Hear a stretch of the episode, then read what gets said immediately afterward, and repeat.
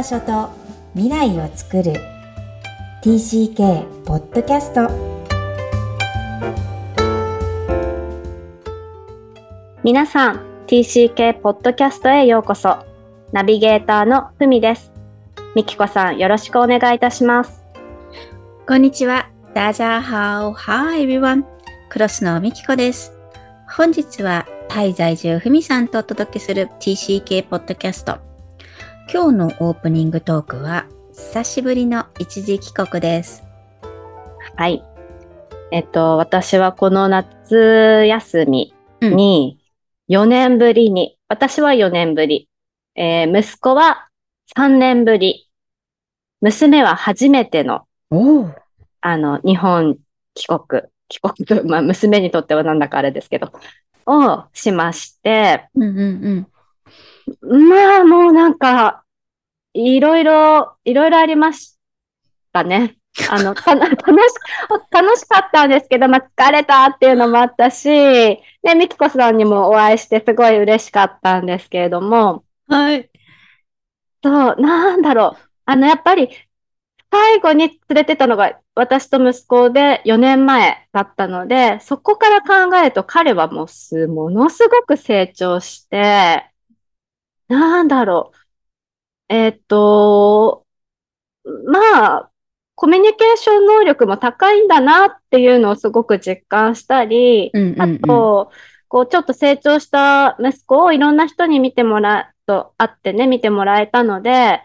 あ、なんかすごい成長したね、しっかりしてるね、とかっていうのをいろいろ言ってもらえて、やうんっぱりね、毎日見てるとわからなうい、んあの、まあ、特に自分の子供でよくわからない息子の良さっていうのを、うんうんあの、皆さんがすごく教えてくれたんですけれどもうん、うんうんうん。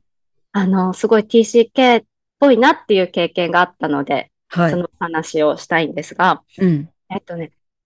家族で美術館に行って、うん。その後にこうタクシーに乗ったんですよ。はい。で、タクシーのおじさんがまあおしゃべりな人で、うん。なんか、ん夏休みだから家族でお出かけでいいね、みたいな話うんうんから始まって、うん。でもそれってもまだね、こう日本では学校がある時期だったんですよ。ああ、なるほど。だからね、おじさんどういうふうに思ってんだろうなと思いながら聞いてって、で、話の、あ、家族で旅行かみたいな言われたので、あの、でどうしようって 思ったら、まあ、あの、タイから来たんですっていう話をしたんですね。うん。でね、おじさんの中のタイから来た日本人の私たちっていうのが多分ね、よくわからないんですよ。わかる、それ。わかります？うん私ちょっと初めてで、うん。話がだから全然噛み合わない。あの、普段タイに住んでいて、今一時帰国なんですっていうことがわからないんですね。わからない。うんとね、まあそういうようなことは言ったんだと思うんですけど、でも日本人だし、日本語も上手だね、みたいな息子とかもね、言われてたりしてね、いや、上手も何もね、みたいな。だからおじさんの中の私たちの設定って、日本人なんだろうか、タイ人なんだろうか、私うんがないし、向こうも言う、こう、問いかけがね、息子にね、あの、あ、もうそれだけね、日本語上手だったらね、いくらでも友達と遊びに行けるでしょう、みたいな。で、あの、実際息子って日本で生活して地元もないので、日本に友達っていないんですよ。あ、の、日本、タイにいたお友達が日本に帰って、そのお友達はいますけど、こう、なんだろう。おじいちゃんおばあちゃんの家の近くにいる日本のお友達っていうのはい、いなくて、だからこう、おじさんが君ぐらいの年の時は、友達10人ぐらいで毎日釣りに行って遊んでたんだって、だから君もできるでしょうみたいな、その親と旅行してないで友達と遊び、遊びに行けるからいいねみたいなの言われるんですけど、もう息子もポッポカってなっちゃって。で、どうするんだろうと思って聞いてたら、あの、その、自分はね、普段タイに住んでるから、タイに友達がいて、ここにはそうやって遊びに行ける友達がいないんですとか言うのかなそれともこう、まあこのまま日本、日本に住んでる日本人っていう設定なのかちょっとわからないおじさんの設定についていくのかなって思って聞いてたら、まあすっごく困惑した顔で私のことを見ながら、うん。あの、言わなかったんです。うん。何も。うんうんうんうんああ、これがすごくうん TCK っぽいっていうのを目の前で繰り広げられるそのこう、ちぐはぐな会話。と、こう、話が通じない。そのおじさんの中ではタイにずっと住んでる日本人の子供がいる、家族がいるって多分、こう、ちょっと想像外だったのかな。うん。うん。多分ね、生まれも育ちもっていうのは想像外だったんだと思う。そうなん。だ今でも起きるんですね。それ40年前のアメリカもそうでした。アメリカに住んでる子がいるっていうことを知らない人たちの方うん。が安全だって飛行機乗ってる同学年の子なんかいないもん。うーん。ねそういう感じなんじゃないかな。自分たちはタイでこんなに日本人がいるって知ってるけど、うん。タイで生まれてる子がいるんだってことはうん。想定外なんだよね。そうなんですよね、きっとね。うんで、そこでね、ふみさんも気づいたのが、この場で言っても仕方ないんだって思う TCK の姿がいるってことを自分の息子を通じて知ったわけじゃない？で、それが親が分かってくれてるっていうのはすごい心強いので、うん。それだけでいいんだと思う。うん。なんかこう、普段はきっと、ね、日本に帰国とかしちゃったら学校でそういうことが繰り広げられるんだと思うんですよね。うん。だから私が目の前で見ること、目の前で見て気づいてあげることっていうのがたきっとね、できないことのと時の方が多いんじゃないかなと思いながら、その目の前で繰り広げられるタクシーという空間もう早く降りたいみたいな 気分、気持ちだったんですけどね。それを目の前でこう見たっていうのが私は結構ショックと、ああ、こういうことなんだっていう、あの、なんだろう、本とかでね、勉強してることが実際に目の前に起こったっていう経験がすごくこの夏のもう一、二を争う思い出の一つなんです。いや、本当にありがとうございます。こういうリアルなね、経験と感想と思いをこう、吐露してくれないと、なかなか、あの、TCK の姿が浮かび上がってこないんですよ。私の経験ってやっぱもう40年も経っちゃってるので、で、昔でしょみたいに追われちゃうんだけど、今でも同じ経験を、うん。彼と私はなんか共感できるなっていうのが、そうだと思います。あって、でもそれもいけないことではないけど、いつもなんかちょっと切ない思いは、確かに TCK はするんだっていうことを、その親が知ってくれると本当に嬉しいなと私も思います。そうですね。まあそれ避けなくていいし、避けてもあの意味がないので、ああるっていうことを知っていくっていうことが、やっぱり、り必要なのかなと、今、うんうん、改めて思いました。ありがとうございます。はい。それでは本日のメインテーマ、TCK 家族の絆、地元のコミュニティに溶け込むです。はいえー TCK のライフスタイルは実際の血縁関係であるおじさん、おばさん、おばあさん、おじいさんから遠くに離れて暮らしています。今日は地元のコミュニティにおいて、そんな親戚のようなおじさん、おばさんを作ろうというお話です。はい。えー地元のコミュニティにいかに溶け込んでいくかというお話をしていきたいと思います。実際に本当のおじさんおばさんとは、まあ、ズームなどのオンラインを使ってお話ができる時代にはなりましたが、TCK の子供たちにとってやっぱり身近な大人たちは地元の大人たちです。えーその大人たちの姿を見ながら育っているわけですが、じゃあその人たちといかに人間関係を作っていくかとか、また交流を多く紡ぎ出せるかはやっぱり、えー TCK 体験のかけがえのない宝物、そして記憶となっていきます。えーふみさんのお子さんにとってタイはもう自分の土地だと思うんですが、えーそんな中でおじさん、おばさんっていう存在は今お持ちですか？えっと、やっぱり、あの、タイ人でっていうと言葉のこともあるし、私たちが住んでいるところが、まあ、日本人コミュニティであったり、っていうのもあるので、まあ、ね、ちょっとあの、まあ、メイドさんとかほんと小さい時からうん。お世話してくれてますけど、まあ実際に話があまりできないから、やっぱり私たちにとって親戚のような、あと、こう、子供たちにとってね、おじさんおばさんっていう存在は、日本人の友達、家族の、に、うん、えっと、友達のお父さんお母さんもだし、友達同士がもう、こう、いとこ同士みたいな、こう、うん。すっごく近い関係で、あの、関係を作れているのは日本人の家族ですね。うんうんうんうん。これが本当に、あの、なんだろう、全員、全員のこう心の支えとなっ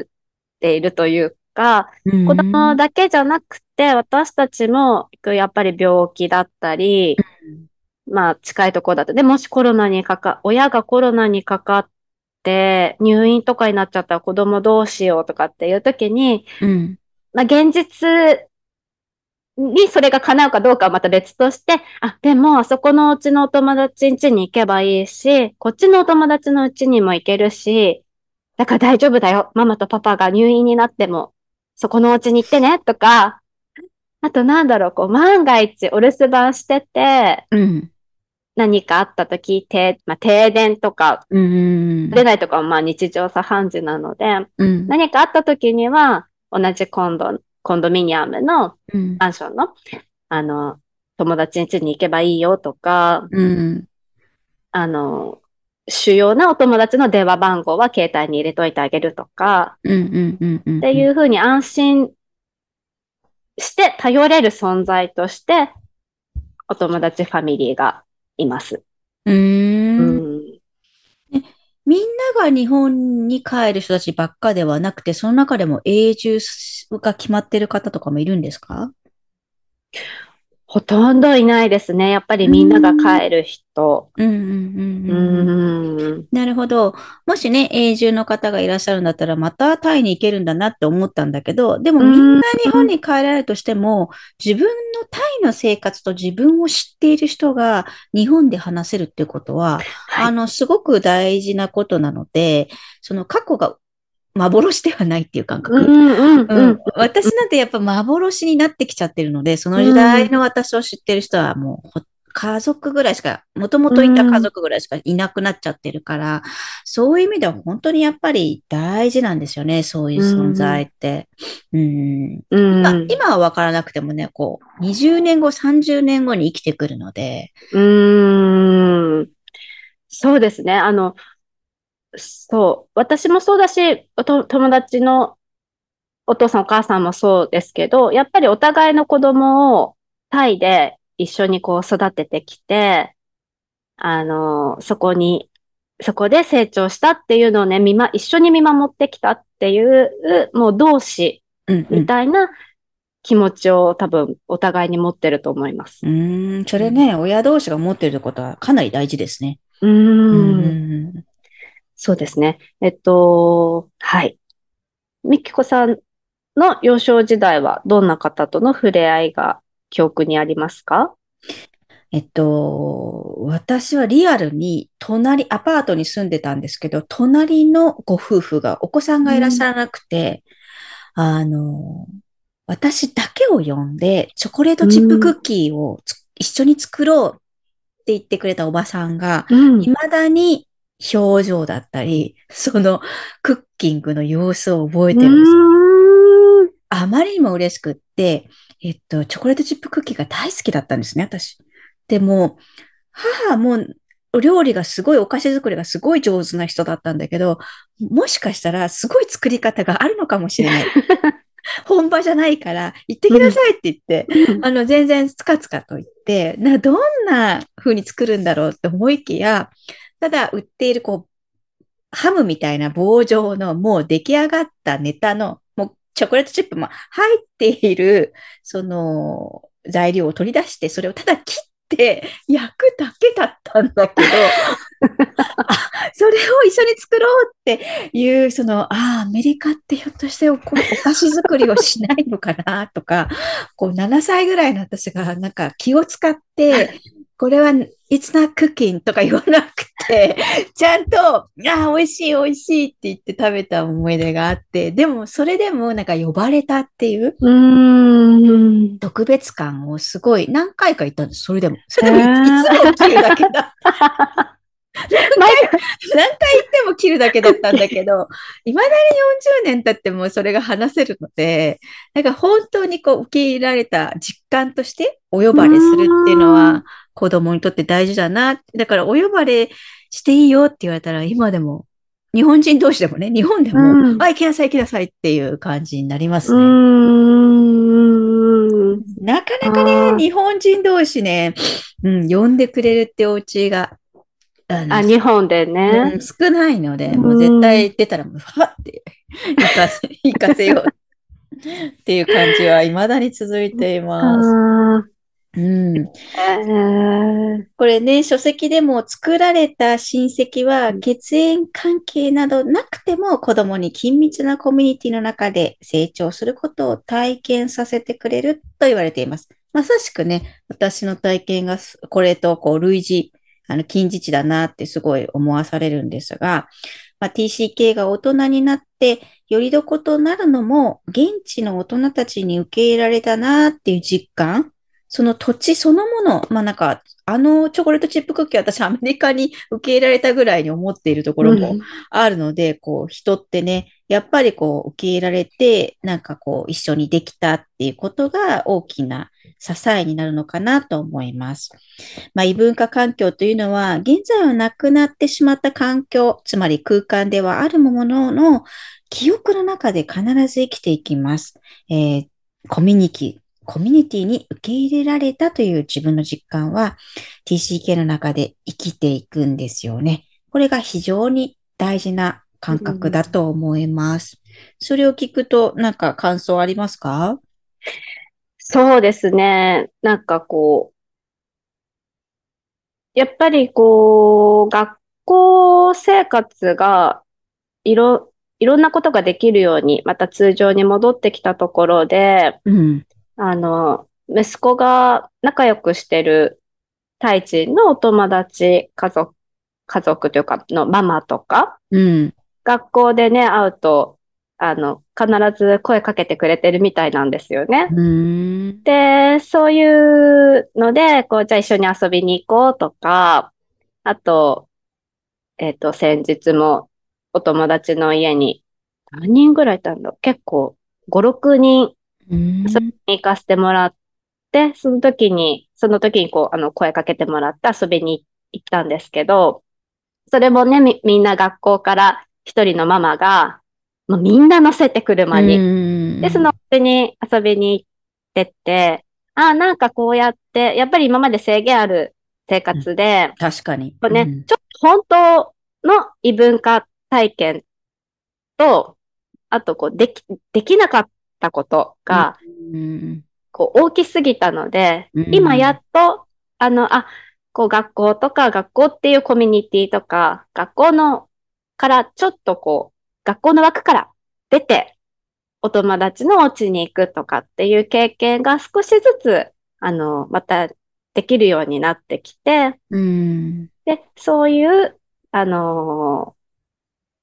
コロナ、コロナ中とかには知り合えなかった。うん。お友達のママとか、パパとか。かに会うっていう機会ができてきたので、うん。それでね、あの、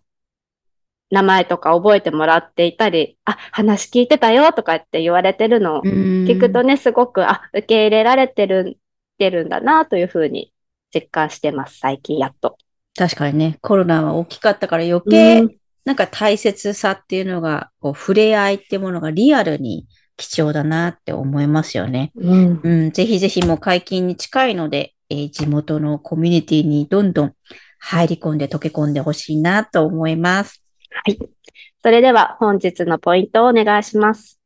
はい。地元のコミュニティに溶け込む。これは TCK だからこそ、願わくば抱いてほしい感覚だなと思っています。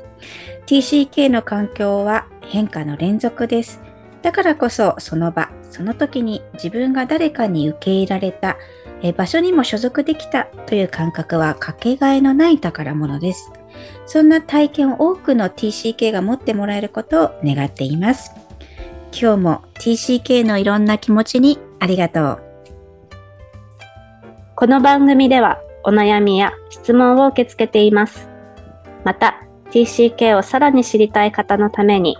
TCK オンライン基礎講座も開催しています。詳細は育ちネット多文化で検索してホームページからアクセスください。さらに、ポッドキャストを確実にお届けするために、購読ボタンを押して登録をお願いいたします。みきこさん、ありがとうございました。ありがとうございました。バイバイ。